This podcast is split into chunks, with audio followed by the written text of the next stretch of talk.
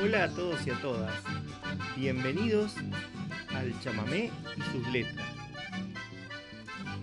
En este nuestro primer encuentro vamos a hablar sobre el chamamé Kilómetro 11. El autor de la letra de Kilómetro 11 es Constante José Aguer.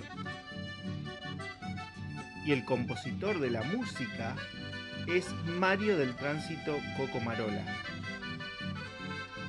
Este chamamé se grabó por primera vez en el año 1940. Según versiones no confirmadas, el título de la obra se debería a un percance automovilístico que Coco Marola sufrió en el kilómetro 11 de la ruta 12, aunque algunas fuentes aseguran que Constante Aguer escribió la letra desconociendo dicho episodio.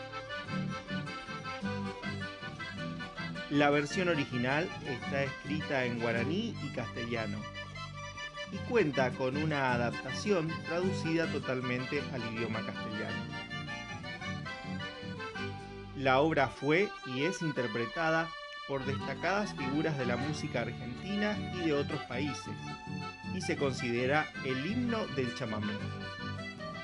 Existe además una versión en idioma inglés.